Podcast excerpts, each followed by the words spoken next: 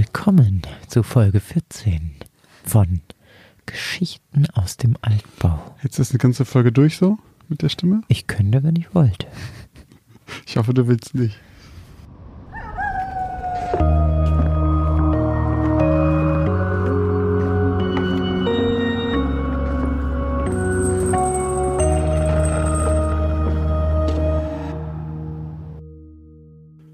Moin und herzlich willkommen zur 14. Folge von Geschichten aus dem Altbau, dem Grusel-Podcast mit mir, Josch Kliemann.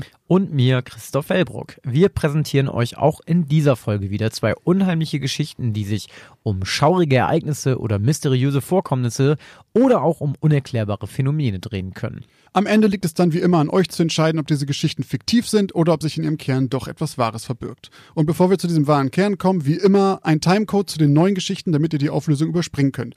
Und zwar fangen die neuen Geschichten ab 15 Minuten und 10 Sekunden an. Genau, also für alle, die das jetzt zum ersten Mal hören, diesen Timecode, klickt drauf. Wenn ihr halt die äh, vorherige Folge, Folge 13 nicht gehört habt, dann spart ihr euch die Auflösung, werdet nicht gespoilert. Und wir beginnen jetzt. Zuerst kommt deine.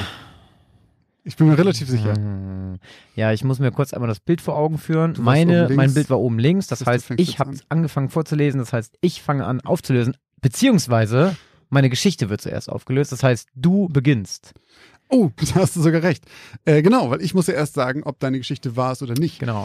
In deiner Geschichte Die Mutprobe ging es ja um die drei Jungs, die in einem damals Irrenhaus beziehungsweise einer Psychiatrie oder einer Nervenheilanstalt, wie man sagen würde, Genau. eine Mutprobe absolvieren. Zwei von denen hatten die schon gemacht und der dritte, ich habe seinen Namen vergessen, Ole. Ole soll die jetzt absolvieren und die besteht darin, dass er in einer Zwangsjacke in einer der Zellen, ich glaube ganz weit unten, auf jeden Fall war es stockduster, 30 Minuten lang aushalten muss. Genau. Was schon einfach eine richtig, was für eine mega abgefuckte äh, Mutprobe ist das bitte.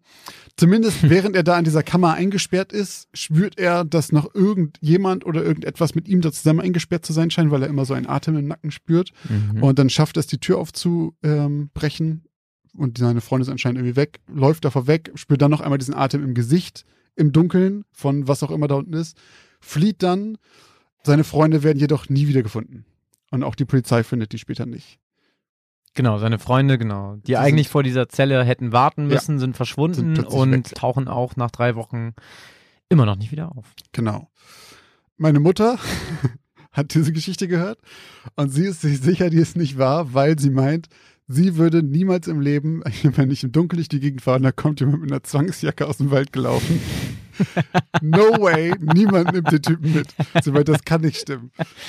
Wir haben ja wie jetzt jedes Mal bei Instagram in der Story einmal eine Umfrage gemacht und von euch sagen 58 Prozent, die daran teilgenommen haben, dass sie wahr ist und 42 Prozent, dass sie falsch liegt. Das heißt, die Mehrheit kauft Christoph das ab. Hm. Ich hingegen bin auf der Seite von meiner Mutter. Äh, ich sage, dass das nicht wahr ist, weil ich, also ich habe mich zum Beispiel auch gefragt, woher kriegt man denn eine Zwangsjacke? Also wenn ich jetzt eine Mutprobe machen wollen würde, wo kriege ich denn jetzt eine Zwangsjacke her? Aus dafür? der Heilanstalt, in der du die Mutprobe. Ach, du meinst, da haben sie die gefunden? Ja, okay, es ist vielleicht ein, na gut, das ist vielleicht eine Lücke in meiner Logik. Nichtsdestotrotz bleibe ich dabei. Bei Instagram hat auch in den Kommentaren zu dem Bild eine geschrieben, äh, oder eine, ja, Pfefferminski hieß er oder sie, glaube ich, dass das an Outlast erinnert hat. Und da musste ich tatsächlich, da habe ich danach auch gedacht, stimmt, das ist auch, glaube ich, in der Psychiatrie und auch mit so Leuten in Zwangsjacken und sowas, aber ist, glaube ich, noch schon noch härter und länger und anders und so. Aber ich glaube einfach, du hast dir das ausgedacht und hast dir einfach eine extrem harte, extrem krasse Geschichte ausgedacht. Hm. Also zu deiner Mama äh, kann ich nur sagen, du beispielsweise hättest auch zu der Folge mit dem die Anhalterin. Da hast du auch gesagt, du, du glaubst, dass die Folge unter Ja. anderem nicht wahr ist, weil du dir nicht vorstellen kannst, wie jemand einen Fremden mitnehmen kann, den hinten einsteigen lassen kann. Aber das war ja auch unter falschen Vorgaben, weil es waren ja zwei, die mitgefahren sind. Es gab ja keinen Beifahrersitz frei. Und das war in deiner Geschichte nicht so. Na gut. Ja, na gut. Ich Und sie hatte keine Zwangsjacke an. Ich bitte dich. Stell dir mal vor, die weiße Frau im Tunnel hätte noch eine Zwangsjacke an. Da gut, aber keiner an. Ja, okay. Fair enough. Ja, ich habe 58% unserer Zuhörerinnen und Zuhörer reingelegt, Ja. denn ich habe mir diese Geschichte komplett ausgedacht Ich wusste es doch. und sie entspringt komplett meinen Gedanken und meinen äh, Überlegungen, die ich mir Deiner während kranken Fantasie. meiner kranken Fantasie. Ja, ich ähm, ich weiß auch nicht, also so richtig inspirieren lassen von irgendwas habe ich mich nicht. Ich glaube, dieses Thema äh, Psychiatrie verlassen gibt es da, glaube ich, genügend Thriller und Filme und Serien und so zu. Glaube ich auch. Äh, ich glaube, es gibt in Berlin sogar irgendwie so eine ziemlich bekannte äh, verlassene. Ja, ich Ach so. glaube ja. Ich glaube ja, tatsächlich. Aber gut, Okay. es hatte mit meiner Geschichte tatsächlich nichts zu tun. Ich fand es irgendwie ganz gruselig, diese, diesen, diesen Kniff in Anführungszeichen. Ich will mich jetzt nicht so mit irgendwelchen Wörtern loben, deswegen. aber so dieses mit diesem Geruch da reinzubringen, was von Anfang gut, an ja. schon irgendwie Stimmt. stinkt und dann wird der und dann schnallt Ole irgendwann, okay, der Geruch kommt höchstwahrscheinlich nicht aus den Rohren, sondern von irgendwas. Ich habe übrigens unter Umständen eine Plot-Lücke, äh, Lücke, ein Oh. Plothole in deiner Geschichte gefunden. Kommt drauf an. Aber nach deiner Geschichte muss es mehr als ein Wesen geben da. Das kann nicht nur eins sein. Denn wie kann das denn die an- anderen beiden Jungs verschleppen, wenn es mit Ole in der Kammer ist? Naja, also ich habe ja nie gesagt, dass es nur eins Ich weiß, aber davon geht man ja, also deswegen, ich habe es auch so, das ist mir auch erst voll im Nachhinein aufgefallen. Wie du äh, sicherlich auch bemerkt hast beim aufmerksamen Zuhören, haben die Jungs auch vorher schon oben im ersten Stock etwas, ein, ein ohrenbetäubendes Geräusch gehört. Ah, verdammt, hast recht. Ja, aber es spielt leider alles keine Rolle. Nee, spielt auch keine Rolle, das ist eh ausgedacht. ist ausgedacht. Also vielleicht hast du auch recht und es gibt ein Plothole. Ja, aber das, aber das werden wir nie du, herausfinden. kannst, du bist ja der Schreiber, du kannst einfach sagen, nein, es nee, gab nee, zwei. das waren drei. Ja, Das, genau. waren, das waren drei. Ge Ja. Eins für gut, jeden gut Freund. aufgepasst, Josh. Sehr gut aufgepasst, ja, aber das, äh, ich habe nichts anderes erwartet. Wie du an meiner Schreibweise gemerkt hast, gab es drei Ungeheuer. Mhm. Nee, aber ich, wie hatte ich ja in der Folge auch schon gesagt, ich fand die war richtig krass, man konnte sich da gut reinversetzen und das mit dem Gestank und mit diesem Atem, also alleine diese Vorstellung von diesem Atem im Nacken, wenn du in dieser dunklen Kammer sitzt, reicht schon. Das reicht schon. Ja, ich, ich, ich freue mich auch, dass, äh, also es freut mich sehr, dass ähm, die äh, Meinungen dazu eher in Richtung wahr gehen und dass auch viele ähm, mir ihr Feedback gegeben haben, beziehungsweise das Feedback so ausgefallen ist, dass sie diese Geschichte sehr gruselig fanden, weil ich ja in der Folge davor eine eigentlich überhaupt nicht gruselige Folge hatte. Die Geschichte mit, ähm, Mit dem, den Augen. mit den Mit dem Röntgenblick. Ja. Genau, das war ja überhaupt, das war mysteriös und das war irgendwie äh, übernatürlich, aber es war halt nicht gruselig und deswegen Stimmt. wollte ich mal wieder eine, einen kleinen Schocker raus. Mal wieder aus dem Vollen schöpfen. Genau. Es ist dir gelungen. Vielen Dank. ja, vielen Dank auch an alle, die abgestimmt haben. Aber kommen wir jetzt zu deiner Geschichte, Josh. Und zwar, du hattest die Geschichte unerwarteter Besuch. Ja. Ich kann noch mal kurz zusammenfassen für alle, die, für die es jetzt auch zwei Wochen her ist. Und zwar ging es um zwei Hafenpolizisten, die plötzlich komische Geräusche hören und Lichter am Himmel äh, sehen und dann gibt es einen großen Knall und es brennt und man findet am Unglücksort verglühtes, flüssiges Metall unbekannten Ursprungs, was den Ermittlern dort äh, Rätsel aufgibt. Mhm. Es gibt auch nur einen Überlebenden, einer ist gestorben und der leider auch wieder mal Klassiker in deiner Geschichte, der Hund, der auf diesem Boot lebt, ist auch tot. Genau, und unser äh, Protagonist oder unser Überlebender bekommt dann Besuch von äh, einem mysteriösen Mann in schwarzen Anzug und schwarzem Hut, der ihm nahelegt, seine Aussagen zu dem Vorfall besser für sich zu behalten. Das tut unser Protagonist aber nicht, sondern er, er kontaktiert einen Bekannten, der wiederum einen weiteren Bekannten äh, kontaktiert, der sich mit solchen Vorfällen auskennt. Dieser jemand stirbt aber auf dem Rückweg seiner Erkenntnisse, die er gesammelt hat, bei einem mysteriösen Flugzeugabsturz. Ja. Und sein Kontaktmann wird auch noch von diesem mysteriösen Mann bedrängt. Ja. Das So viel dazu, das war es eigentlich. das ne? Das war so der genau. Plot, also der unerwartete Besuch der schwarzen Männer. So hätte ich es jetzt äh, interpretiert. Ja. Auch wie bei meiner Geschichte haben wir natürlich auch für diese Geschichte eine kleine Abstimmung gemacht. Genau. Und zwar ist dabei herausgekommen, dass nur 39 Prozent unserer Zuhörerschaft dafür äh, stimmen, dass diese Geschichte einen wahren Kern hat. Mhm. 61 Prozent hingegen sind der Meinung, dass du dir diese Geschichte ausgedacht hast. Und was glaubst du? Also, wir haben ja schon mal zumindest in der Folge die die Fronten so weit geklärt, dass wir beide dem, äh, dem, oh, ich kann dieses Wort nicht aussprechen. Extraterrestrisch. Ja, ja, genau. Also potenziellen Außerirdischen nicht, ähm, Äh, und sich uns dem gänzlich verschließen. genau. Ja, ich mach's mal kurz. Ich glaube, diese Geschichte ist wahr. Du hast sie dir nicht ausgedacht und sie beruht auf, ja, also ja, auf einem wahren Kern, aber ich würde sagen, wirklich auf, auf der, diese Männer in Schwarz geschehen. Ich, ich weiß nicht, ob dieses, ob es diesen Bootsunfall so gab Mhm. oder ob dieses Me Metall da irgendwie zerlaufen ist und mysteriös war und keiner den Ursprung dieses Metalls kennt. Das stelle ich mal in Klammern. Okay. Aber ich glaube, dass diese, diese Einschüchterung durch diese Männer in Schwarz, dass das wirklich, das basiert auf einem wahren Kern und ich glaube, du hast diese Geschichte nicht ausgedacht. Punkt. Also. Das sogenannte Maury Island Incident war am 21. Juni 1947. Es ist wirklich nahezu genauso passiert. Und zwar waren Fred Chrisman und Harold Dahl, zwei Hafenpatrouilleure, es waren nicht wirklich Polizisten, die waren unterwegs, haben halt da Patrouille gemacht und haben dann sechs, also angeblich, angeblich, da komme ich dann noch zu, aber haben angeblich sechs fliegende Scheiben gesehen und die haben dann ein weißes Metall oder etwas wie weiße, heiße Lava auf das Boot fallen lassen. In echt ist tatsächlich nur der Hund gestorben, der, die zweite Person nicht, sondern eine, äh, einer von beiden hat sich nur einen Arm gebrochen bei dem Ganzen. Aber dieser Harold Dahl hat wirklich behauptet, dass er danach, also hat, hat erzählt, dass er danach im Krankenhaus von den Männern in Schwarz besucht wurde und die ihm wirklich auch nahegelegt haben, nicht darüber zu reden. Der hat aber Kenneth Arnold, ein Pilot, äh, schon davon erzählt. Und das ist jemand aus der Gegend, der sowieso an UFOs glaubt und an Außerirdische und auch meint, er hat schon ein paar Mal welche gesehen. Und der hat dann wirklich seinen Freund bei der Air Force angerufen. Und der ist auch wirklich abgestürzt auf dem Rückflug und gestorben mit seinem Kollegen. Und man weiß halt wirklich nicht, warum. Also das ist, der ist wirklich einfach abgestürzt. Und er hat auch sich diese Nachforschung. Äh, Genau, gemacht. der hat sich das angeguckt. Er, also nach dem, was man jetzt so darüber liest, sagt er aber, also war das für den angeblich klar, dass das nur Aluminium war auf dem Boot. Er das diesem Kenneth Arnold aber nicht gesagt hat, um den nicht bloßzustellen. Trotzdem ist er halt kurz danach gestorben. Mhm. Das FBI hat halt offiziell untersucht danach und das für einen Hoax, ähm, also hat offiziell gesagt, das ist ein Hoax. Dieser Dahl, der das gesehen hat, sagt mittlerweile auch nur noch, er wollte Aufmerksamkeit und das halt vermarkten und damit Geld machen. Ja, ist natürlich schlauer, das zu sagen, ne? Und es wird mittlerweile sogar geglaubt, dass die beiden nicht mehr Hafenpatrouilleure waren. So, mittlerweile ist das alles nicht mehr nachvollziehbar, was da wirklich passiert ist und so weiter. Alle Believer, sag ich mal, die halt aber sagen, es gibt UFOs, sagen natürlich, das liegt daran, dass die Männer in Schwarz da waren, alles mögliche, äh, alle Aufnahmen vernichtet haben, alles mögliche beschlagnahmt haben und alle Zeugen so eingeschüchtert, dass die alle ihre Fresse halten. Also das ist so passiert und es wurde auch so äh, damals halt war in den, ich glaube auch in den lokalen Nachrichten irgendwie da und so weiter. Mittlerweile ist es aber so, dass da sehr tote Hose ist, was das Thema angeht.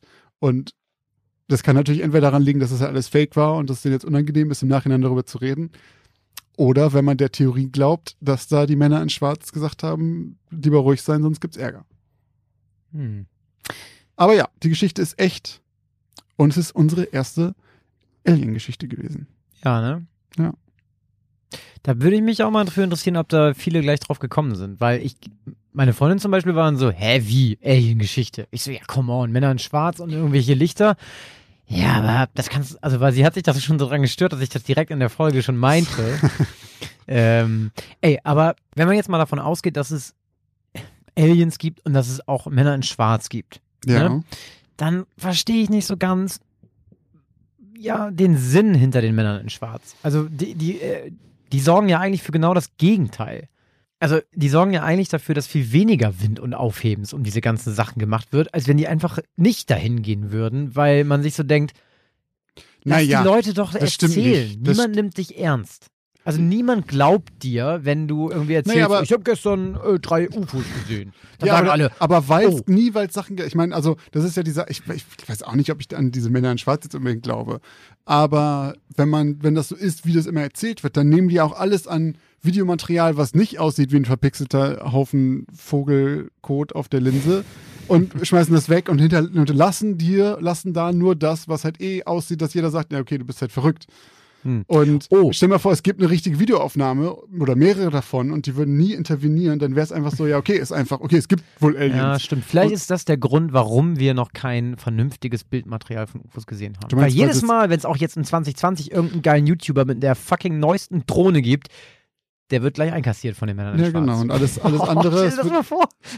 darfst du mit so einem alten Nokia-Knochen, darfst du nur Videos Ja, von den dann, Aliens die machen. tracken das. Ah, was hat der für ein, für ein Aufnahmegerät? Naja, gut, komm, lass ihn. Lass ihn ruhig. Wir brauchen auch so, es muss auch ein bisschen was auf YouTube geben, sonst glauben wirklich alle, es gibt uns. ja, ich weiß es auch nicht. Also Männer in Schwarz, das finde ich immer mir eine Nummer zu weit, so was Aliens angeht, was mein eigenes daran Glauben angeht, weil es dann ja. immer gleich so Regierungsintervention ist. Ich weiß es auch nicht. Auf jeden Fall ist das eine echte Geschichte gewesen und ähm, ja, cool. es bleibt nicht Spannend. mehr viel davon über heutzutage leider. Habe ich noch nie gehört, den Fall. Ich vorher auch noch nicht, vor meinen Recherchen. Hm. Ja, geil. Jetzt machen wir eine kurze Werbeunterbrechung. Was glaubt ihr, gebt ihr eigentlich so für Essen im Monat aus? Oder für Klamotten? Oder um nebenan in dem kleinen süßen Café einen Cappuccino zu trinken?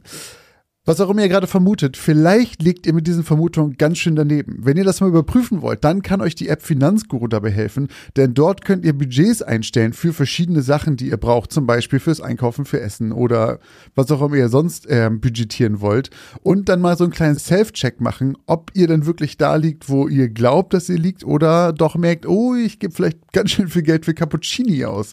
Und in diesem Fall kann euch Finanzguru sehr dabei helfen, einen Überblick über eure Finanzen zu bekommen und diesen Überblick auch zu behalten. Das Beste daran ist, das Ganze ist vollkommen kostenlos. Ihr habt aber die Möglichkeit für 2,99 Euro im Monat Finanzguru Plus zu holen und ein paar Extrafunktionen freizuschalten.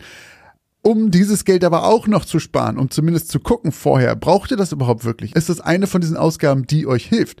Dafür könnt ihr Finanzguru Plus drei Monate komplett kostenlos testen. Dafür müsst ihr einfach nur den Code Altbau benutzen. Der ist 30 Tage lang gültig und damit bekommt ihr drei Monate Finanzguru Plus vollkommen kostenlos. Ganz wichtig jedoch, das gilt nur für Neukunden. Das heißt, wenn ihr schon Kunde da seid, dann seid ihr wahrscheinlich eh glücklich damit und braucht ihn gar nicht. Die Anleitung, wie das funktioniert, könnt ihr ganz einfach hier finden bei uns in den Shownotes. Das haben wir euch wie immer hier verlinkt. Also probiert es jetzt gerne aus und guckt mal, wo ihr bei euren Budgets in Wirklichkeit liegt und ob da nicht für irgendwas viel zu viel Geld flöten geht.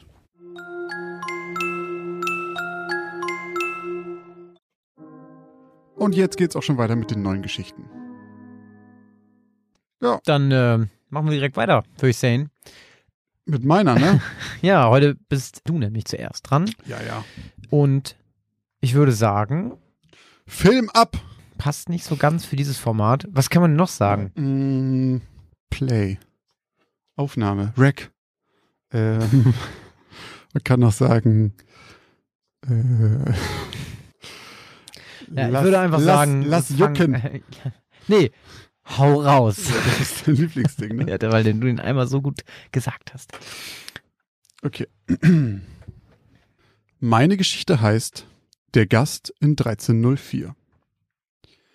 2. Januar 1935. Am frühen Nachmittag betritt ein auffällig gut gekleideter Mann, schätzungsweise in seinen frühen Zwanzigern, das President Hotel in Kansas City, Missouri. Er geht an die Rezeption und stellt sich als George K. Patrick vor. Er fragt explizit nach einem Hotelzimmer im Inneren des Gebäudes, ohne Fenster zu einer Straße, und bezahlt für eine Nacht. Dem Pagen Paul Stover fallen sofort zwei Dinge an Patrick auf. Erstens sein Blumenkohlohr, das normalerweise typisch für Boxer oder Wrestler ist, und die darüber liegende große sichtbare Narbe an seiner Schläfe, durch die eine auffällig kahle Stelle in seinem Haar klafft. Und zweitens, dass der Mann keinerlei Gepäck mit sich führt. Etwas merkwürdig, denkt er sich, doch schon kurz danach ist der Gedanke wieder verschwunden. Der Page Stover begleitet den Mann im Fahrstuhl in den 13. Stock. Oben angekommen, öffnet Stover ihm die Tür zu Zimmer 1304. Drinnen angekommen sieht Stover, wie Patrick aus den Taschen seines Mantels eine Haarbürste, einen Kamm und Zahnpasta klaubt sie ans Waschbecken legt und direkt mit ihm wieder das Zimmer verlässt. Stover verschließt die Tür des Zimmers, die sich, wie alle Türen des Hotels, nur von außen verschließen lassen, gibt Patrick den Schlüssel und beide kehren zurück in die Lobby, wonach Patrick das Hotel verlässt. Nur wenige Minuten später macht sich das Zimmermädchen Daisy Galvin auf den Weg zu Zimmer 1304, um dort noch einmal Staub zu wischen. Dort angekommen nimmt sie den Generalschlüssel des Hotels zur Hand, um die verschlossene Tür aufzusperren. Vor Schreck fallen ihr die Schlüssel aus der Hand, als sie beim Öffnen der Tür George K. Patrick in dem Zimmer vorfindet, in welchem zudem noch alle Vorhänge fest zugezogen sind und nur ein kleines gedimmtes Licht brennt. Hastig entschuldigt sie sich, dass sie nicht mit ihm gerechnet hatte. Doch er sagt, sie könne ruhig sauber machen. Doch etwas an seiner Stimme beunruhigt Daisy Galvin. Sie hat das Gefühl, dass etwas mit dem Mann nicht stimmt. Seine Stimme wirkt entweder besorgt oder ängstlich. Nach ein paar Minuten nimmt George K. Patrick seine Bürste, fährt sich mehrere Male damit durch sein Haar, zieht seinen Mantel an und geht. Kurz bevor er aus der Tür ist, dreht er sich noch einmal um und bittet sie, sein Zimmer offen zu lassen. Er erwarte noch Freunde. Sie folgt seiner Bitte. Um vier Uhr kommt sie noch einmal zurück, um frische Handtücher zu bringen. Beim Öffnen ist der Raum komplett dunkel. Doch auf dem Bett liegt Patrick, komplett angezogen. Neben ihm auf dem Nachttisch liegt eine Notiz, auf der steht Don, ich bin in 15 Minuten wieder da. Warte. 3. Januar 1935. Um 10.30 Uhr kommt das Zimmermädchen Galvin wieder zu Zimmer 1304. Die Tür ist wieder von außen abgeschlossen. Sie schließt auf, um das Zimmer zu putzen, doch drin sitzt wieder George K. Patrick. Alleine im Dunkeln an einem kleinen Schreibtisch, als plötzlich das Telefon des Zimmers klingelt. Er hebt ab und sagt, Nein, Don, ich will nicht essen. Ich bin nicht hungrig. Ich hatte gerade erst Frühstück. So bleibt er sitzen, den Hörer noch immer in den Händen, während er Galvin beim Putzen zusieht.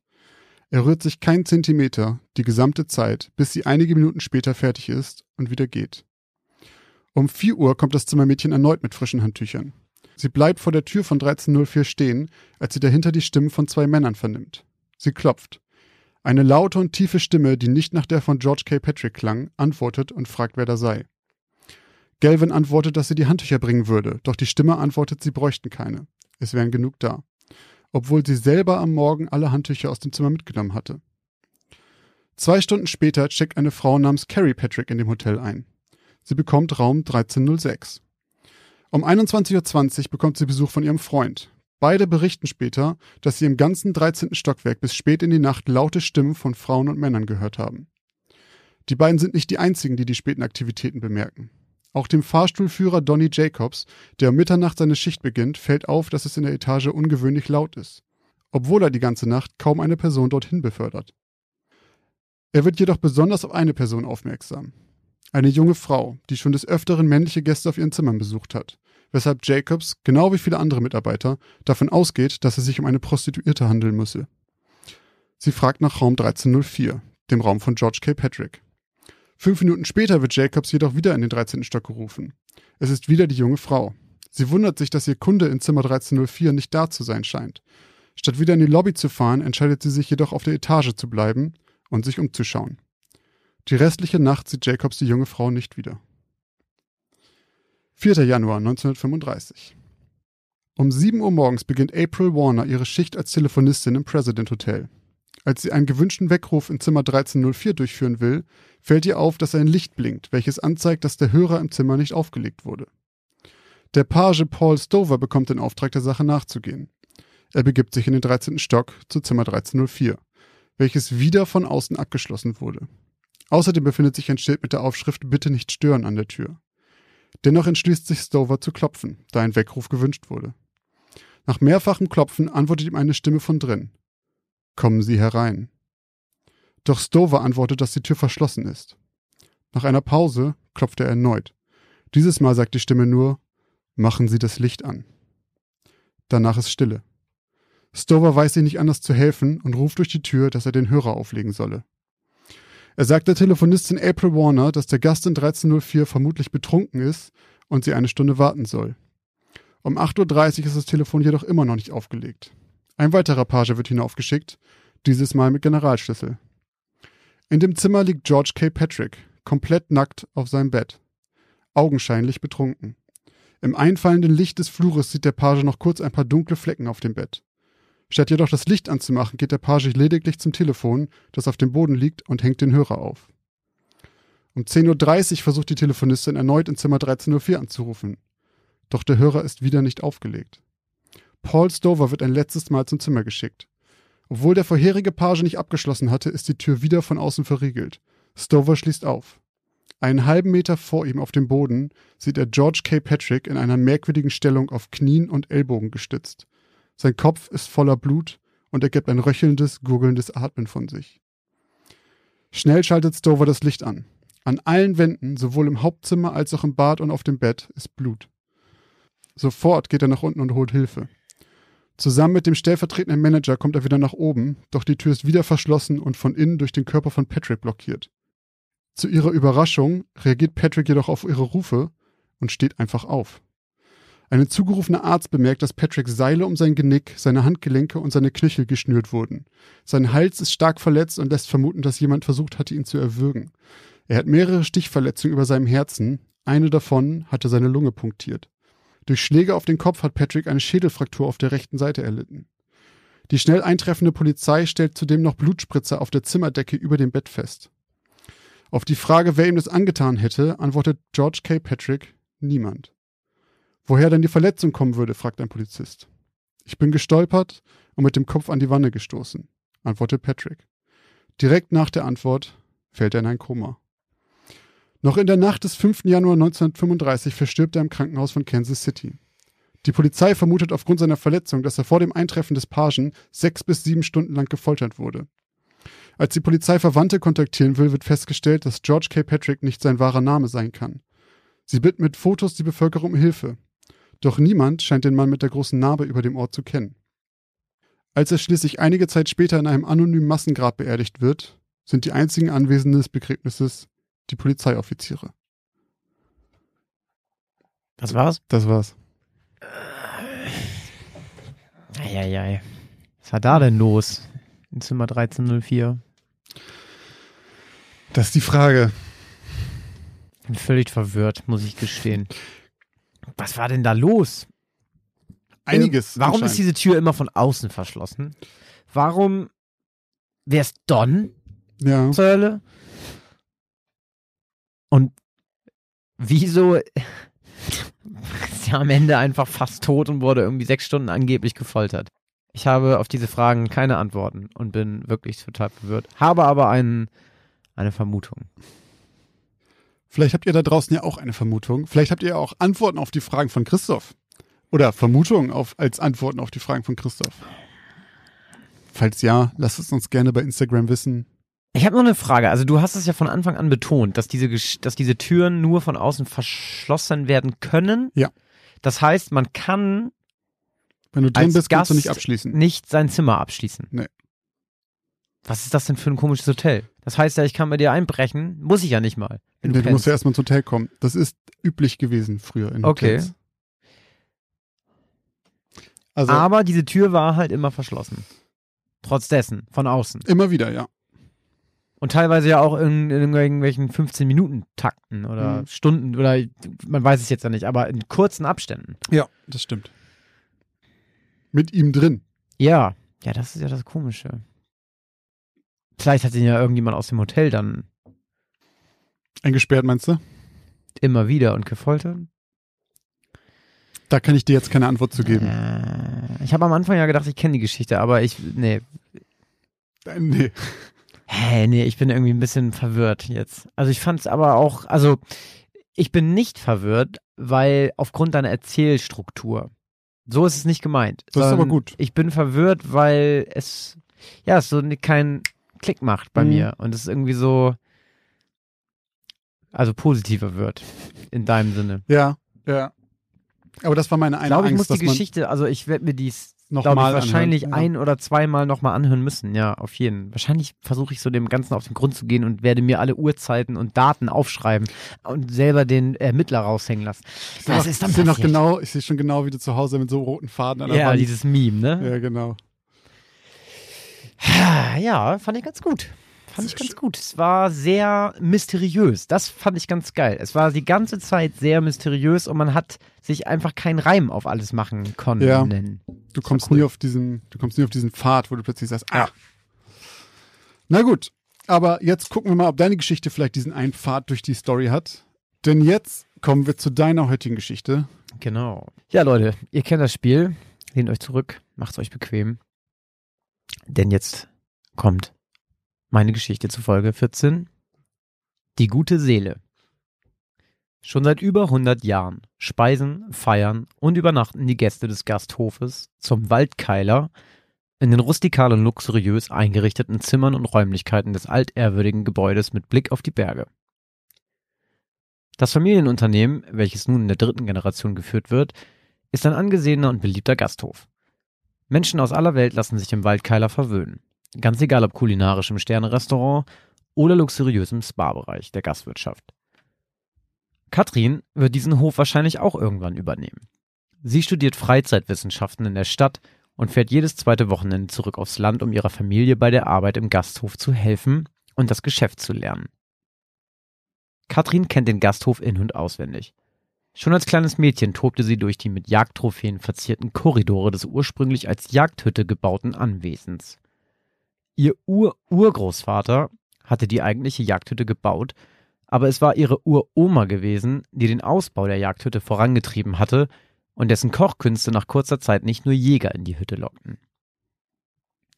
In all den Jahren wurde unter der eisernen Führung von Katrins Uroma und Oma aus der muffigen Jagdhütte die heutige Fünf-Sterne-Luxus-Gastwirtschaft zum Waldkeiler inklusive kleinem Laden, in dem ausschließlich Feinstes vom Wild verkauft wurde. Doch über dem Waldkeiler hing seit eineinhalb Wochen ein schwarzer Schleier und die Stimmung war auf dem Tiefpunkt. Katrins Oma, Hildegard, war gestorben. Bis zuletzt war sie die gute Seele der Gastwirtschaft gewesen und hatte bis zu ihrem Tod noch höchstpersönlich in der Küche gestanden und gekocht. Ihre Tochter Ursula, Katrins Mutter, hatte zwar die Geschäfte geführt, allerdings offiziell nie das letzte Wort gehabt. Das wollte sie aber auch nie. Sie war froh, dass ihre Mutter mit ihren stattlichen 88 Jahren noch immer das Steuer der Gastwirtschaft in der Hand hielt und auch mal ins Jagdhorn blies, wenn es denn sein musste. Der Schmerz des Verlusts saß sehr tief in der Familie. Und Katrin wusste, dass ihre Mutter gerne auch noch 20 Jahre weiter so gearbeitet hätte und nicht erpicht darauf gewesen war, nun die alleinige Verantwortung für den Waldkeiler inne zu haben. Dass ihre Mutter sozusagen hierarchisch eine Stufe nach oben aufrückte, bedeutete logischerweise auch für Katrin, dass es spätestens nach Abschluss ihres Studiums auch für sie wieder aus der Stadt zurück aufs Land ging. Eigentlich war es für Katrin immer das Normalste auf der Welt gewesen, dass sie in Zukunft im Waldkeiler arbeiten würde und irgendwann die Geschäfte übernahm. Während ihres Studiums jedoch gewöhnte sie sich an die Stadt und genoss alle Vorzüge, die das Stadtleben ihr bot. Vielleicht war auch das ein nicht ganz unbewusster Grund dafür, warum sie seit zwei Semestern damit begonnen hatte, sich etwas mehr Zeit mit dem Studium zu lassen und die ein oder andere Prüfung aufschob. Vor zwei Tagen war Katrin allerdings erneut die knapp 150 Kilometer zu ihren Eltern aufs Land gefahren. Erneut, weil die Beerdigung ihrer Oma noch nicht sehr lange zurücklag. Ihre Eltern wohnten mitten im Zentrum des Dorfes, nur zehn Minuten vom Gasthaus entfernt. Katrin parkte ihren Wagen in der Auffahrt ihrer Eltern und schloss die Haustür auf. Niemand antwortete ihr, als sie ein langgezogenes Hallo durch den Eingangsbereich rief. Sie zog ihre Schuhe aus und ging Richtung Esszimmer. Auf dem Esstisch fand sie einen Zettel, auf dem ihre Mutter ihr eine Nachricht geschrieben hatte. Hallo Mausi, wir sind schon im Keiler. Im Kühlschrank steht noch Essen von der gestrigen Feier für dich. Wenn du hochfährst, halte bitte kurz bei Martins und bring die gereinigten Tischdecken mit. Kuss, Mama. Nachdem Katrin das Essen aus dem Kühlschrank hinuntergeschlungen hatte, stieg sie wieder in ihren Wagen, besorgte die gereinigten Tischdecken und fuhr anschließend hoch zum Gasthof. Es stand eine Hochzeit an und Katrin musste kellnern.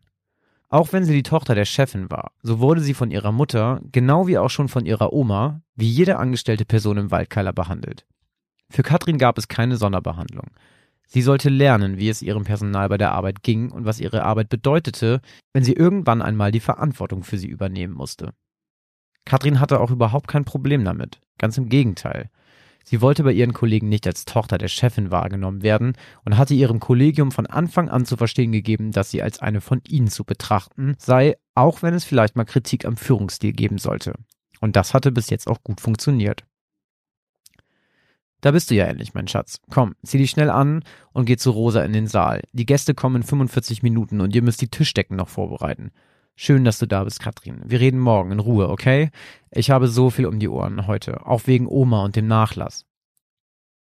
Ach, Oma, dachte Katrin plötzlich, und ihr fiel auf, dass sie das erste Mal ohne ihre geliebte Oma im Gasthof war. Eine Träne lief ihr die rechte Wange hinunter. Sie wischte sie mit dem Handrücken weg und eilte die Treppen zum Saal hinauf, um Rosa zu helfen. Um 4.37 Uhr fiel Katrins Zimmertür ins Schloss und sie steckte ihre Zimmerkarte in den Schlitz des Lesegeräts, um das Licht anzuschalten. Zum Glück war trotz der Hochzeitsgesellschaft noch ein Zimmer frei gewesen und sie musste nicht mehr mit dem Auto um diese Zeit runter ins Dorf zu ihrem Elternhaus fahren. Eigentlich gab es ein paar Extrazimmer für die Angestellten, für genau solche Fälle. Doch aufgrund von Renovierungsarbeiten waren alle sieben Zimmer gerade nicht verfügbar. Katrin war es im Übrigen auch ganz recht. So hatte sie ein deutlich bequemeres und vor allem größeres Bett zur Verfügung. Jetzt musste sie nur noch die weiße Bluse des Gasthofes, ihre Arbeitskleidung, bügeln und die säuberlich aufhängen, und dann konnte sie sich endlich in die Federn legen. Als sie die Augen schloss und sich auf die Seite rollte, stutzte sie plötzlich. Was war das für ein Geräusch, was sie auf einmal hörte? Es klang so, als würde jemand die Saiten einer Harfe zupfen. Plötzlich machte sich eine üble Gewissheit in Katrins Magengegend breit. Im Wohnzimmer ihrer Suite stand eine Harfe zur Deko. Geräuschlos glitt Katrin aus ihrem Bett und tippelte auf Zehenspitzen zur Zimmertür. Das Geräusch war nicht mehr zu hören. Sie öffnete die Tür, nur einen Spalt, so dass sie in das Wohnzimmer spähen konnte. Trotz der Dunkelheit konnte sie die Harfe am anderen Ende des Raumes erkennen. Sie steckte ihre Hand durch den Türspalt und tippte auf den Lichtschalter des Wohnzimmers. Sofort erhellte sich der Kronleuchter an der Decke und er strahlte den gesamten Raum mit gleißendem Licht. Nichts. Sie war allein. Zum Glück. Vielleicht hatte sie sich das Geräusch auch einfach nur eingebildet. Sie löschte das Licht, schloss ihre Zimmertür und legte sich zurück ins Bett. Doch gerade als sie die Augen geschlossen hatte, hörte sie das Geräusch erneut. Es klang haargenau wie schon zuvor. Dieses Mal sprang sie ruckartig aus dem Bett und trampelte furchtlos Richtung Wohnzimmer. Sie stieß die Tür auf und haute mit der flachen Hand auf den Lichtschalter. Zwar war sie erleichtert darüber, dass sie immer noch alleine war, doch eingebildet hatte sie sich das Geräusch garantiert nicht zweimal, und das machte ihr Sorgen. Sie ging auf das Instrument zu und kontrollierte, ob nicht vielleicht eine Fliege oder ein anderes Viehzeug für das Geräusch verantwortlich war. Doch da war nichts. Gar nichts. Mit einem Unwohlsein im Bauch löschte Katrin das Licht und legte sich zurück ins Bett. Als sie gerade die Augen schließen wollte, ertönte das Geräusch erneut. Dieses Mal jedoch nicht so, als würde jemand vereinzelt an einer Seite zupfen, sondern als würde jemand alle Seiten hintereinander spielen. Jetzt reichte es Katrin. Fast schon panisch stolperte sie aus dem Bett, fing sich aber sofort und eilte durch das Wohnzimmer raus in den Flur des vierten Stocks des Gasthofes. Nur mit einem Nachthemd bekleidet stürzte sie in den Fahrstuhl und fuhr runter ins Erdgeschoss. Mit bebender Stimme rief sie nach Herrn Stolz, dem Portier, der für den Nachtdienst eingetragen war. Ferdinand Stolz arbeitete schon seit über 25 Jahren für den Waldkeiler. Nachdem Katrin ihm alles berichtet hatte, ging er mit ihr unverzüglich zurück aufs Zimmer, um der Sache auf den Grund zu gehen. Doch auch Herr Stolz hatte keine Erklärung für das Hafenspiel. Doch er bemerkte etwas anderes. Einen Geruch. Es roch so, als ob es brennen oder irgendwie kokeln würde. Und tatsächlich, hinter dem Sofa stand das Bügelbrett, auf dem Katrin vor dem Schlafengehen noch ihre Arbeitskleidung gebügelt hatte. Das Bügeleisen jedoch war noch eingeschaltet, und feiner Rauch kräuselte sich seinen Weg nach oben Richtung Zimmerdecke. Herr Stolz eilte auf das Bügeleisen zu und zog unverzüglich den Stecker aus der Steckdose. Himmel, Katrin, hast du etwa so spät noch deine Bluse gebügelt? Um Gottes Willen, ein Glück bist du nicht eingeschlafen. Katrins Magen hatte sich in der Zwischenzeit zusammengekrümmt. Wie konnte sie bloß vergessen, das Bügeleisen auszuschalten? War sie wirklich so übermüdet gewesen? Herr Stolz hatte recht. Sie mochte gar nicht daran denken, was ihr oder dem Gasthof alles hätte passieren können, wenn das Bügeleisen noch weiter gekokelt hätte. Niedergeschlagen und völlig übermüdet bedankte sie sich bei dem Portier und schlurfte zurück in ihr Schlafzimmer. Sie wollte sich gerade zum mittlerweile vierten Mal ins Bett legen, als sie etwas auf der Bettdecke bemerkte. Es war ein Foto. Ein Foto von ihr und ihrer Oma. Sie kannte es. Es hing normalerweise ca. 150 Kilometer entfernt in ihrer Wohnung in der Stadt. Aber wieso lag es jetzt hier in ihrem Bett? Als Katrin am nächsten Morgen mit ihrer Mutter am Frühstückstisch saß, erzählte sie ihr alles von der gestrigen Nacht, inklusive des mysteriösen Funds des Fotos ihrer Oma. Nachdem Katrin ihrer Mutter alles berichtet hatte, sah sie ein Glitzern in ihren Augen. Ihre Mutter legte ihre Hand auf Katrins Handrücken und schluchzte. Anschließend erzählte sie Katrin von einem Traum, den sie kurz nach der Beerdigung ihrer Mutter hatte. In dem Traum kam ihre Mutter, Katrins Oma, an das Bett, um sie auf einen angeblichen Wasserschaden in einem der Zimmer des Gasthofes aufmerksam zu machen. Immer wieder wiederholte sie, dass es im Billardzimmer von der Decke tropfen würde. Als Katrins Mutter erwachte, war sie völlig durch den Wind. Doch irgendwie war ihr der Traum sehr real vorgekommen. So real, dass sie am selben Tag ihre jüngere Schwester anrief, die ebenfalls im Gasthof arbeitete und ihr von dem Traum erzählte. Katrins Tante ging der Sache kurzerhand auf den Grund und inspizierte das Billardzimmer. Links neben dem Billardtisch hatte sich bereits der Boden von dem hm. Wasser aufgeweicht, welches von der Decke tropfte. Sofort wurden Handwerker gerufen, die den zum Glück relativ geringen Schaden in Ordnung brachten. Der Schaden hätte aber deutlich höher ausfallen können, wenn niemand so schnell nachgesehen und ihn bemerkt hätte. Genauso wie es vielleicht sogar für Katrin hätte tödlich enden können, wenn sie einfach eingeschlafen wäre. Jetzt kamen auch Katrin die Tränen. Die beiden nahmen sich in den Arm. Beide schauten sich lange in die Augen und Katrin war sich sicher, dass sie dasselbe in jenem Moment dachten. Ihre Oma wachte noch immer über ihre Familie und den Waldkeiler. Eine schöne Geistergeschichte. Oder? Ich musste am Anfang, als es ging, irgendwie so, die Oma ist gestorben, dann musste, dann habe ich direkt natürlich an Hereditary gedacht. Oh. Weil sie da ja auch so die, die, die Matriarchin ist und so weiter. Und da dachte ich, oh Gott, wo, wo geht das jetzt hin? Und dann war das mit dem, mit der Harfe, okay, eine Harfe als Deko ist schon auch ordentliches Dekostück. Aber dann, das war der erste Moment, wo ich dachte, ach, warte mal, hat sie die gewarnt? Ja, ein Glück war es nicht, äh, es ist nicht in die Richtung Hereditary gegangen. nee, das wäre ein bisschen böser geworden. Schön. Ja, Das ist, glaube ich, ich überlege gerade, ob es die erste Geschichte, obwohl, nee, wir hatten das mit deinen Röntgenaugen, war auch nicht böse. So. Nee, und deine Geschichte mit dem etwas gehandicapten, geistig gehandicapten Das Jungen, stimmt. die war auch ganz schön, oder? Ja, ja, gut, ist ja trotzdem weggestorben, ne? Aber, Ja, gut. ja, bei dir auch. Ja. Ja, ja aber hast recht. Ich, war- ich, während, ich, während die Geschichte angefangen habe, dachte ich die ganze Zeit so, haha, er hat da garantiert von Hereditary, gleich geht's noch richtig ab und ich weiß genau, wo es herkommt. Aber jetzt bin ich auch schon wieder so, dass ich denke, hm, das klingt schon wieder nach so einer Landlegende irgendwo in Bad Wilderstedt. so. Bad Wilderstedt. Kann sein, ich, ah, ich kann es nicht genau sagen. Schönes Wochenende im Waldkeiler in Bad Wilderstedt. Oder? Ja. Richtig Schön- schön, richtig schön Wildschnucke essen. Schön was auf die. Gabel am Wochenende, vom Allerfeinsten, abends ins Bar. Und dann gibt's noch einen schönen Rotwein vorm Kamin in der Lobby. Ich finde es übrigens schon wieder witzig, dass wir sehr ähnliche, also die Geschichten sind jetzt nicht ähnlich, aber es ist schon vom Setting wie das eine ist Hotel, das andere Stimmt, ja. Gasthof. Auch bei dir, wenn, wenn dann so Szenen kamen mit, sie geht ins Zimmer rein und macht die Karte da rein, um das Licht anzumachen und sowas. Das war schon alles so, schon wieder so, zumindest ähnlich.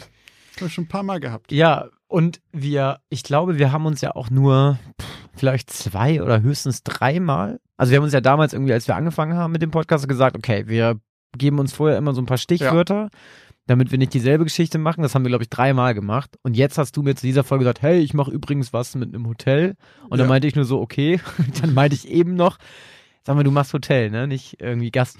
Oh, Aber ich habe es ja halt auch gesagt, weil ich einfach, ich fände es auch blöd, wenn wir zum Beispiel beide eine machen, keine Ahnung, mit einem Schiff auf hoher See. Das ist einfach dann zu ähnlich. Ich finde es immer ganz cool, Ja. dass wir unterschiedliche Sachen haben. Deswegen sage ich dir halt, also, so ich dachte, okay, machen wir nichts mit dem Hotel. Und dann kommst du mit dem Gasthof.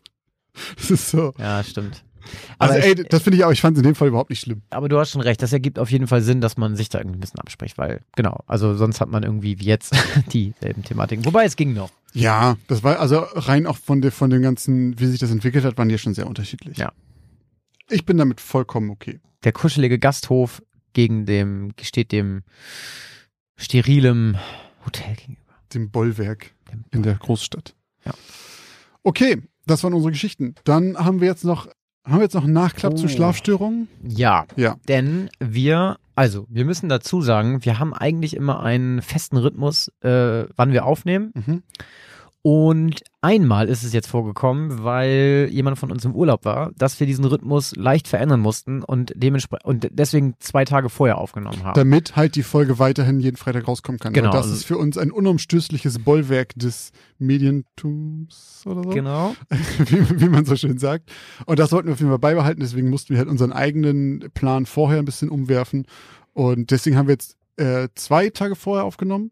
Genau, und deswegen haben es zwei E-Mails zu dem Thema Schlafparalyse nicht mehr in die letzte Folge geschafft, in der wir eigentlich alle äh, E-Mails und alle Geschichten von euch äh, quasi erzählt haben. Und ich habe auch noch zwei Nachrichten Oh. bekommen dazu, zu, zum Thema Schlafstörung. Auch noch in dem Zeitraum. Das heißt, wir machen jetzt noch einen kleinen Nachtrag mit noch vier kleinen Erwähnungen dazu, weil wir das nicht unter den Teppich fallen lassen wollen. Nein, auf gar keinen Fall. Genau, hierbei sei einfach nochmal erwähnt, dass wir diese beiden E-Mails gelesen haben und ähm, ja, sie sehr, sehr beeindruckend fanden, weil sie auch echt verdammt lang waren und verdammt emotional und ehrlich geschrieben waren. Ja. Und ähm, ja, also die, die Erlebnisse sind eigentlich so, wie wir das auch schon in der letzten Folge besprochen haben. Also wir haben ja da auch schon erwähnt, dass sich eigentlich die meisten Dinge sehr, sehr ähnelten. Und ähm, eine äh, Person uns aber auch halt ähm, geschrieben hat, dass sie halt nicht nur nicht nur Schlafparalyse hat, sondern gleichzeitig auch noch eine Schlafapnoe hat und schlafwandelt, also Oh echt ganz schön viele Ja. Schlafstörungen hat und die Quintessenz am Ende war, dass ähm, ja, dass man Schlafstörungen einfach echt nicht einfach mal so abtun sollte als Kleinigkeit, sondern dass echt ein ja Leben ganz schön krass beeinflussen kann und ja auch ins Negative beeinflussen kann eben und das sehr, sehr, sehr anstrengend für die Betroffenen ist und die da sehr mit zu kämpfen haben. Die Person hat sich aber mittlerweile dran gewöhnt, schläft aber im Schnitt nur vier Stunden in der Mhm. Das ist Nacht schon krass. und ist damit aber mittlerweile in Anführungszeichen fein, weil sie sich einfach dran gewöhnt hat. Wenn Schlaf, also Schlaf ist für ganz viele ja was super Erholsames und worauf man sich freut. Und ach, heute ist mal ein kleines Nickerchen. Ich kann mir überhaupt nicht vorstellen, wie es ist, wenn Schlaf automatisch mit Angst verbunden ist. Das muss ganz schön krass sein. Ja. Die andere Mail, die wir noch bekommen haben, war so ähnlich. Da ähm, war so eine Erfahrung geschildert, die halt diese Schlafstörung, die Schlafparalyse mit dem Capgras-Syndrom gemischt hat, weil stimmt. sie äh, eine Situation hatte, in der sie quasi diese Schlafparalyse hatte und da ihren äh, Freund gesehen hat in der Küche stehend, der aber nicht ihr Freund war. Sie war sich sicher, das ist eine böse Gestalt und der hat sich dann noch umgedreht und ist dann langsam auf sie zu und hat angefangen, sie zu würgen. Und für sie war aber alles so super real. Sie hat den Kaffee gerochen und die Finger gespürt am Hals und so weiter. Und dann wacht sie halt auf und alles ist genau wie vorher. Ihr Freund steht auch wirklich da und der Kaffee ist auch wirklich am Kochen und sowas. Nur das war halt diese Schlafparalyse, aber halt mit gemischt mit diesem Gefühl zu wissen, da steckt wer anders in dem Körper drin so. Ja, und ich hatte noch zwei Nachrichten gekriegt. Einmal halt noch eine Erfahrung, die ähm, mit Schlafparalyse, wo sie auch, wo auch gesagt wurde, dass sie danach eine Zeit lang Angst hatte, dass es spukt bei ihr, bis sie dann auch gemerkt hat, ah, es gibt Schlafparalysen. So, bis auf einmal dann klar wurde, okay, das war das, aber vorher schiebt man es automatisch irgendwie auf Geister oder ähnliche Sachen. Und eine weitere Nachricht, wo das mit luziden Träumen vermischt wurde, also wo das Beispiel genannt wurde. Und das fand ich ganz interessant, weil das habe ich auch im Vorfeld gelesen. Luzides Träumen, falls ihr das nicht kennt, es ist, dass man selber im Traum entscheiden kann, was passiert. Weil man sich bewusst ist, dass man träumt und dann halt Sachen ändern kann. Weil theoretisch kann man das. Das kann man halt trainieren auch. Das hat mein kleiner Bruder zum Beispiel eine Zeit lang versucht, mit so Traumtagebüchern und so weiter. Und da gibt's, es gibt so auch so komische Masken, die man sich aufsetzt, die dir dann, die so blinken, die dir im Schlaf dann signalisieren sollen, hey, du schläfst, du träumst gerade, damit du das dann raffst und was ändern kannst. Mhm. Die Gefahr dabei ist aber, das ist wohl schon öfter passiert, dass Leute dann abrutschen in eine Schlafparalyse. Mhm. Wenn du nämlich versuchst, die Kontrolle drüber zu haben, kann es halt sein, dass du halt plötzlich so wach wirst, dich aber eben nicht bewegen kannst und dann passiert halt so ein abgefahrener Scheiß. So, mit irgendwelchen Gestalten, die du siehst und sowas. Also deswegen luzides Träumen, ich würde es sehr gerne können. Das klingt sehr verlockend, in seinem Traum alles entscheiden zu können. Aber äh, es schwingt halt zumindest eine gewisse Gefahr mit, dass man dann Schlafparalysen ausgesetzt sein könnte. Ich bin froh, dass ich einfach Schlafe, ne? schlafe. Ja. Wobei ich ja ab und zu auch schlafwandel. Ganz, ganz, ganz. Wirklich? Ganz, ja, ganz, also ganz richtig selten. Wandel oder nur Ja, schlafen ich- reden? Nee, ich mach schon dann auch so richtig weirden Kram. Also ich laufe durch die Wohnung, also meine, bestes Beispiel, äh, meine Freundin ist Restauratorin und es ist, also, und es kommt ab und zu mal vor, dass wir so ein paar Sachen, die sie restaurieren muss, bei uns in der Wohnung haben. Und ähm, ich bin irgendwann mal nachts aufgestanden, bin in äh, ihr Arbeitszimmer gegangen und habe das Blattgold, was auf ihr, ihrem Schreibtisch lag, einfach in die Hand genommen und bin dann damit so durch die Wohnung gelaufen. Hä?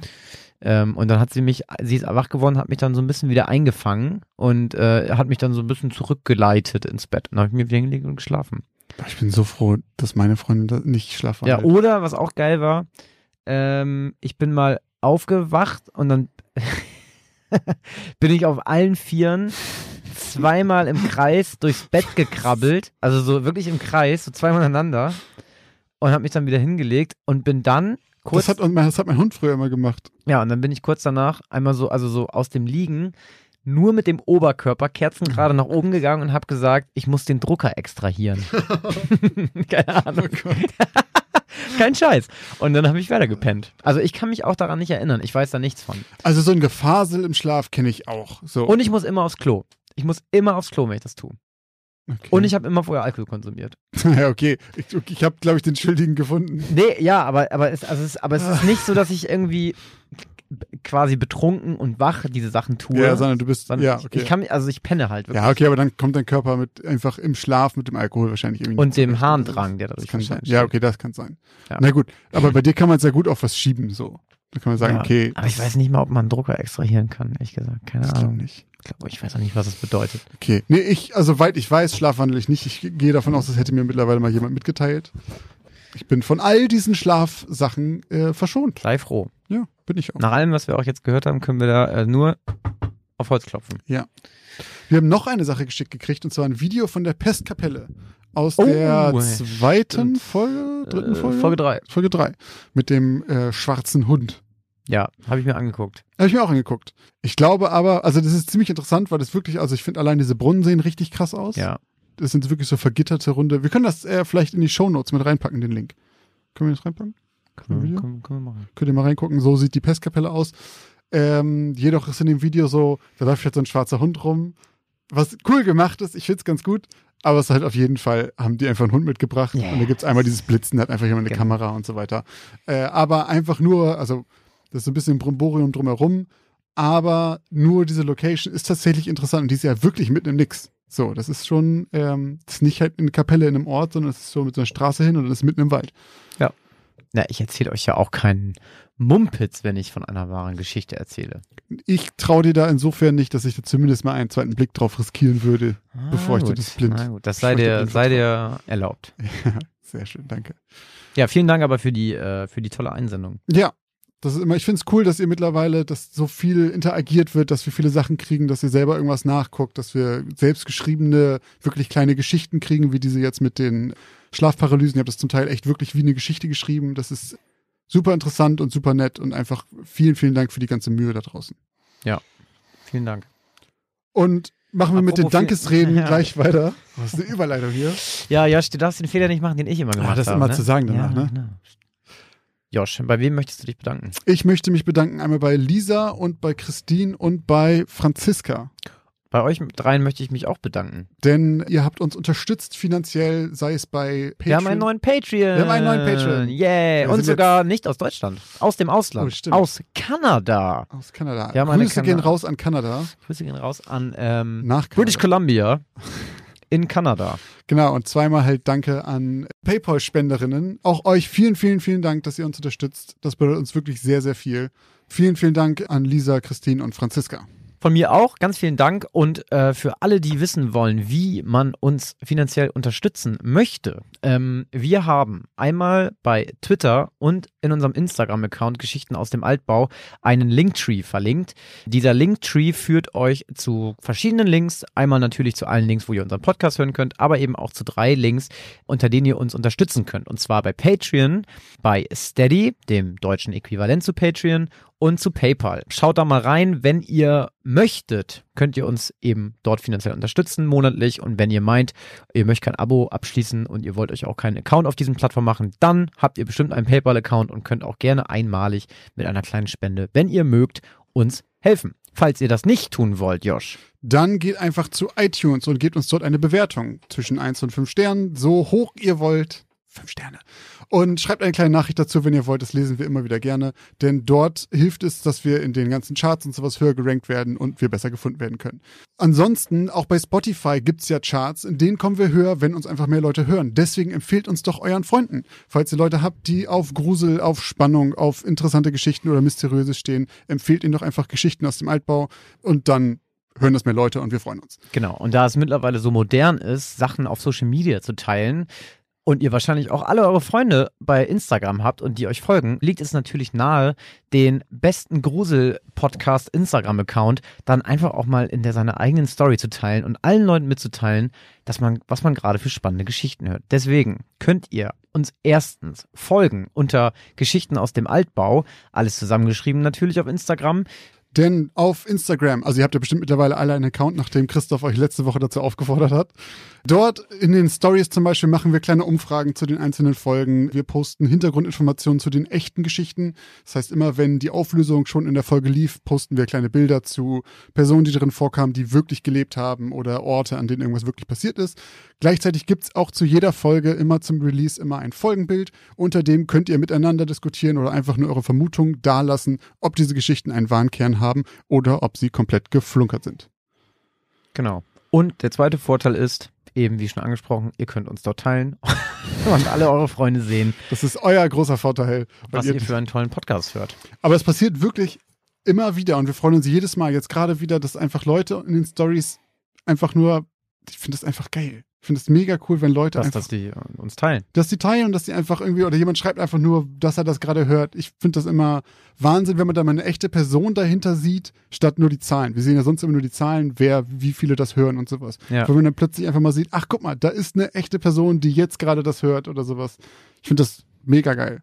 Ja, mir hat äh, lustigerweise auch vor ein paar Tagen jemand geschrieben, äh, ich weiß gar nicht mehr in welcher Story oder in welcher Folge wir das hatten, aber es ging da irgendwie mal darum, äh, von wegen, wer kauft denn überhaupt äh, Häuser oder Anwesen, in denen Leute irgendwie ermordet wurden. Also Ja. wer, wer tut das überhaupt? Und jetzt wurde halt irgendwie gerade das Anwesen eines Rappers verkauft, der kürzlich erschossen wurde. Ah, okay. Und das hat dann mal so von wegen so hier, so zum Motto, macht eh niemand. Ja, so, gerade aktueller Fall. doch. Fand ich sehr ähm, amüsant, hat mich sehr gefreut, Hm. dass mich da jemand informiert hat. Für alle Ja. da draußen, die trotz Christophs Aufforderung seltsamerweise noch keinen Instagram-Account haben, ihr könnt uns natürlich auch sonst erreichen. Und zwar als Mail zum Beispiel unter Geschichten aus dem Altbau at outlook.de. Dort könnt ihr uns einfach eine Mail schreiben. Das haben ja viele von euch schon, machen das regelmäßig oder immer wieder. Das freut uns sehr, sehr, sehr. Lasst uns da einfach irgendwas da, falls ihr uns irgendwas mitteilen wollt. Falls ihr eine Idee für eine Geschichte habt, all das einfach gerne dahin. Genau, und verzeiht uns auch vielleicht, wenn wir uns Ja. ähm, nicht immer gleich zurückmelden, weil wir kriegen echt super viele E-Mails Ja. und super viele DMs und wir verlieren auch, muss man auch ganz ehrlich manchmal sagen, wir verlieren auch teilweise den Überblick und wir behalten uns dann aber zumindest vor, euch irgendwie dann zumindest, und wenn es im Podcast ist, euch irgendwie kurz zu erwähnen, ähm, also seid uns da einfach nicht böse, wenn ihr keinen Reply von uns bekommt oder so. wir, das lesen tatsächlich alles. Also äh, uns geht was beim Lesen, geht uns nichts durch die Lappen, nur halt was dann das Antworten angeht. Ja. Manchmal fällt was unter den Tisch. Zum Beispiel jetzt, auch wenn halt einer von uns mal im Urlaub ist, dann wird es noch etwas durcheinanderer als eh schon. Ähm, wir haben, glaube ich, noch immer einen ganz guten Überblick, aber falls ihr da mal keine Antwort kriegt, seid uns bitte nicht böse. Wir haben es auf jeden Fall gelesen und wie ihr jetzt halt vielleicht auch gemerkt habt, wird es früher oder später noch erwähnt, wenn es passt. böse. Genau. Gut. Ich glaube, das war's dann für heute. Ja, ich glaube auch. Dann vielen, vielen Dank fürs Zuhören an alle Hörerinnen und Hörer da draußen. Und wir hören uns in der nächsten Geschichte aus dem Altbau.